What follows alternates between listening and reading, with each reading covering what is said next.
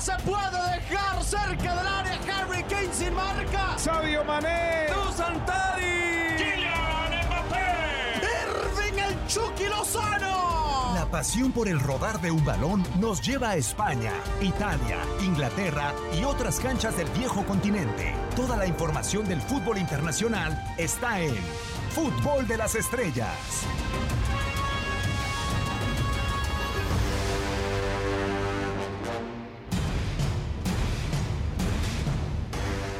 ¿Qué tal? ¿Cómo están? Con el placer de saludarlos en una nueva emisión del eh, podcast de Fútbol de las Estrellas. Quien les saluda en este micrófono con el gusto de siempre, Diego Peña, para platicar de muchos temas. Ya la Superliga por fin se ha tranquilizado, ha bajado la marea por lo pronto y podemos hablar de ligas y podemos hablar de Champions y mucho más. Hugo Salcedo, con el placer de saludarte, Hugo, de darte la bienvenida a tu casa, a este espacio. ¿Cómo estás, Hugo? Muy bien, Diego, con el gusto de saludarte, saludar a toda la gente que nos acompaña. Efectivamente, ya hemos dejado de hablar, por lo menos en estos últimos días, de la Superliga y esa es una gran noticia, hablar estrictamente de lo que pasa en la cancha, que es sin duda lo que más nos gusta. Evidentemente, bueno, eh, también hablaremos de cosas extra cancha, ¿por qué no? Y le damos la bienvenida al que es juez y hoy es juez y parte, un poco por lo general. Tony Kerky, con el placer de saludarte, Tony. Eh, como les digo a los que se ausentan eh, bastante tiempo, te teníamos lesionado. ¿Cómo andas, Tony?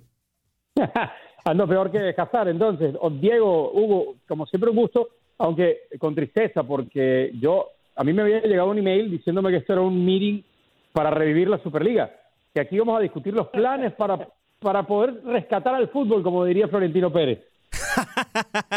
bueno, eh, para rescatar el fútbol, yo creo que podemos empezar. Nueve años han pasado, Tony.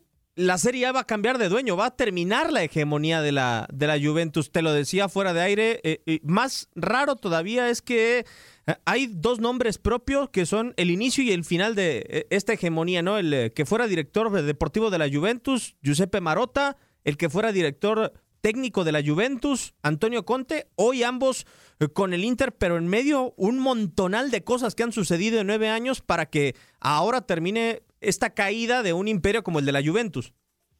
Sí, sí, de acuerdo, y además muy significativo, porque, porque Conte es parte de ese éxito de la Juve desde la resurrección de aquel, aquel volver de la Serie B después del escándalo de Moji Gate. Eh, tuvo mucho que ver el técnico con su personalidad para esos primeros títulos, después eh, llegó eh, Massimiliano Allegri y, la Juve se convirtió en ese dominador del calcio a partir también de un, de un dominio del mercado, ¿no? De, un, a menor medida, pero un poco lo que hacía el Bayern Múnich en Alemania. Eh, si había un jugador italiano que destacara, terminaba en las filas de la Juve. Hoy no pasa tanto, hoy, eh, hoy se han ido recuperando después de dar muchos tumbos porque han empezado a planificar de otra forma equipos como el Milan y como el Inter, y por supuesto la irrupción de actores nuevos como el caso del Atalanta, que hay que ver qué tan sostenible es esto después de las implosiones que ha habido eh, con, conflictos entre varios jugadores importantes y, y, su técnico, ¿no? Giampiero Gasperini. Pero sí, eh, lo de la lluvia para analizar. Hay, dos partes, ¿no? Lo que han comenzado a hacer que no estaban haciendo equipos como el Inter y, el Milan, aunque el Milan eh, se nos está cayendo a pedazos en esta recta final, y, y, lo que ha dejado de hacer la Juventus, que es un equipo que eh, que abandonó por un momento esa política de fichajes muy inteligente que tenía al traer a jugadores con muy buen ojo, y ahí por supuesto Pepe Marota tenía mucho que ver, y empezó a ir por, por futbolistas eh, sin desbocarse, ¿no? Es el caso de, lo que han hecho Barça o Madrid o, o, United en los últimos años, pero esa apuesta por Cristiano Ronaldo, que parecía así, no voy a caer ahora en, en criticar porque no han llegado a los éxitos, porque sí parecía esa pieza que faltaba. Eh, pero se alejó un poco la ayuda de lo que venía haciendo y cómo lo venía haciendo. Y del otro lado, eso, si nos vamos a, centrar en el caso del Inter específicamente, bueno, eh, con, lo reprobable que haya sido su, su bajo rendimiento en Europa, el ni siquiera eh, terminar jugando en Europa League después de su eliminación de Champions, lo ha compensado con una solidez que no han tenido los demás equipos en, la Serie A. Y al final, yo lo decía antes, eh, cuando hablábamos del tema de, de City, de París, cuando tienes una plantilla amplia, es mucho más probable que ganes un torneo como las ligas, porque son largas, porque donde desfallece tu rival por mil circunstancias, tú estás equipado, estás preparado para responder a esas circunstancias. Lo otro no, lo otro depende de cómo tu técnico plantee 90 minutos, eh, de cómo el carácter de tus futbolistas en un escenario o ante un rival de presión funcione. Eso no le funciona al Inter, eso tendrá que trabajarlo, no sé si con Conte, pero sí, eh, al Inter esas llegadas de Hakimi, eh, de Lukaku, que parecía un, un, eh, un, caso perdido, una batalla perdida en el United, de Alexis en menor medida, el ojo para traer a Lautaro, los chicos como Nicolo Varela, como Sensi, Vecino, o sea, hay, hay fichajes muy, muy interesantes que te hablan de una planificación que al final, ojo, incluyó a muchos futbolistas, algunos terminaron, descartados por el técnico, otros al principio descartados, después recuperados, pero esa amplitud de plantilla y ese buen ojo creo que tiene mucho que ver en el éxito de hoy. A ver, eh, Tony, antes de pasar eh, con Hugo de Nueva Cuenta, te quiero hacer una pregunta, porque yo lo veo caso similar, toda proporción guardada al eh, Fútbol Club Barcelona, un equipo que ganaba la liga y que tenía una regularidad impresionante en Italia, la Juventus. Eh, no sé si modificó su mercado, su objetivo de futbolistas para ir a pelear por esa obsesión que se llama la Champions y que buscó en el mercado internacional más que en esas perlas italianas, como bien la mencionabas, Tony.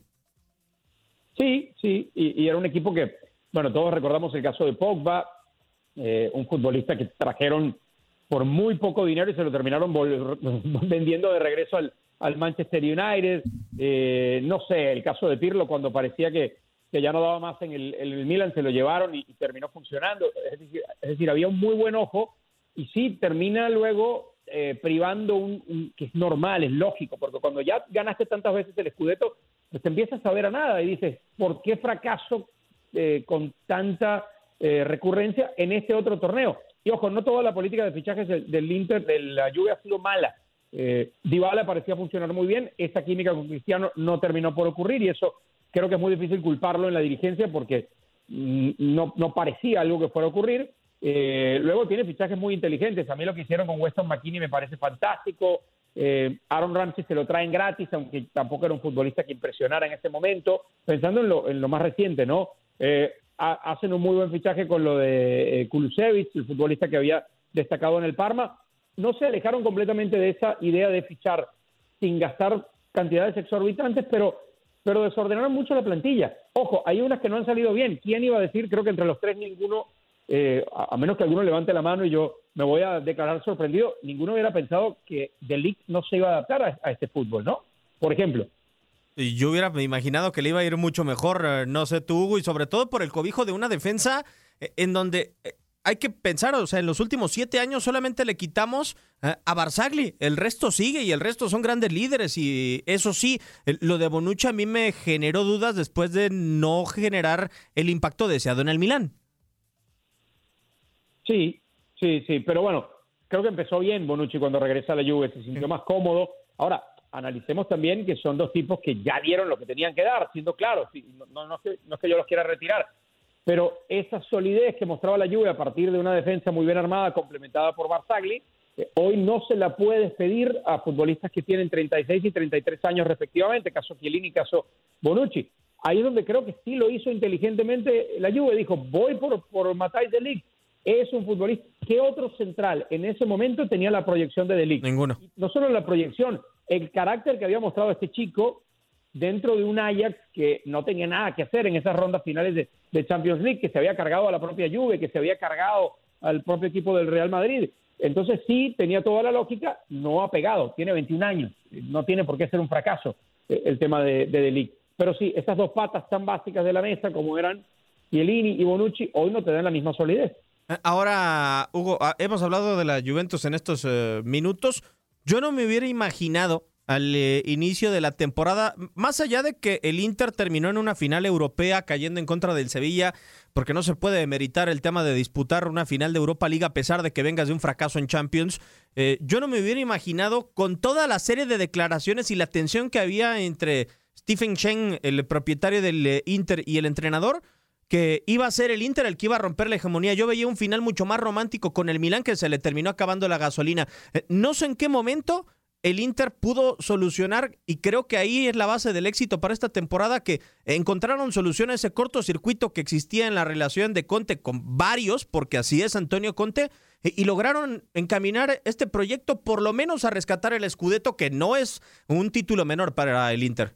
Se estabilizó el equipo y fue ahí donde empezó a encontrar las respuestas que seguramente ya venían esperando desde la campaña anterior llegaron los resultados, llegó la confianza, se sacudieron toda esa inercia negativa en cuanto a la cantidad de rumores que establecían que Antonio Conte ya no iba a seguir dirigiendo para esta campaña al cuadro del Inter de Milán y después gradualmente fue ganando en confianza y en algún momento la dolorosa eliminación de Liga de Campeones, ni siquiera haber clasificado a la UEFA Europa League, pues evidentemente que fue un impacto muy doloroso, pero de alguna manera le permitió concentrarse en una sola competición, en este caso en la Serie A, y por eso evidentemente y respaldado en grandes rendimientos, porque Tony hablaba acerca de algunos de ellos, lo de Lukaku ha sido espectacular. Para el fútbol italiano y para cualquiera de las competencias del viejo continente, su rendimiento ha sido extraordinario, a veces con Lautaro, casi siempre con el futbolista argentino, pero si en algún momento tiene que jugar solo o tiene que jugar con algún otro elemento,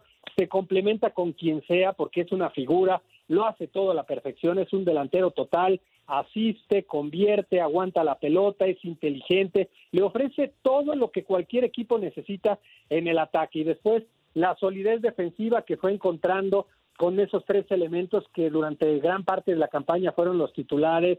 Hablo de De Beer, Bastoni y desde luego Skriniar. En la portería, a pesar de la veteranía, Handanovic pues se ha eh, desplegado ese fútbol que durante tantas y tantas campañas le ha permitido ser el capitán, el líder, el referente y la figura de la portería y después también en el medio campo encontró todas las soluciones, la recuperación, la dinámica, la salida. En algún momento cuestionábamos si Eriksen realmente iba a ofrecer ese nivel que lo puso como uno de los mediocampistas más importantes del viejo continente en la escuadra del Tottenham. Creo que no ha llegado a ese nivel, creo que ha estado por debajo del mismo, sin embargo sí lo elevó respecto a lo que fue el arranque de la campaña, así es que con todas estas circunstancias positivas y el flojo andar del conjunto de la Juventus, pues se ha ido encaminando de alguna manera este título que para mí ya en este momento se hace inminente. El futuro campeón de la Serie A, no tengo absolutamente ninguna duda que va a ser el Inter de Milán. Y hay algo que creo que, no sé si coincidas conmigo, Tony, que eh, Antonio Conte ha aprendido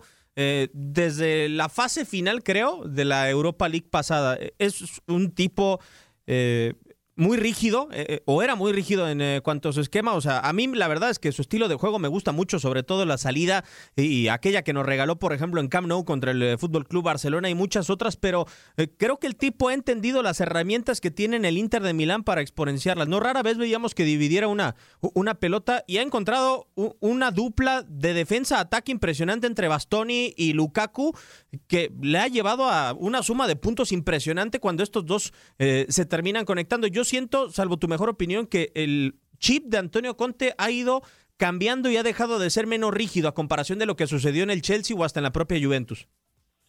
Sí, y, eh, a eso iba también un poco mi comentario al, principio cuando tocábamos este tema, eh, Diego, en el sentido de que había jugadores que parecía que no iban a, pintar nada para el proyecto de Antonio Conte y terminaron pintando mucho en esta recta final porque no se casó con ninguno, digamos, y, ahí es donde es muy exigente Conte y se gana muchos conflictos, y, luego te das cuenta que sí, hay, hay pocos innegociables en este once, uno sería Lukaku, ya hablaba de los tres del fondo eh, Hugo, que creo que han sido muy, muy sólidos, y por ahí termina aportando de vez en cuando eh, Darmian, Mateo D'Ambrosio, pero sí, lo de Bastoni como, como tipo para servir pelotas largas, aprovechando esa capacidad de tanque que tiene eh, Lukaku, eh, ha sido fantástico, ha sido una fórmula ganadora.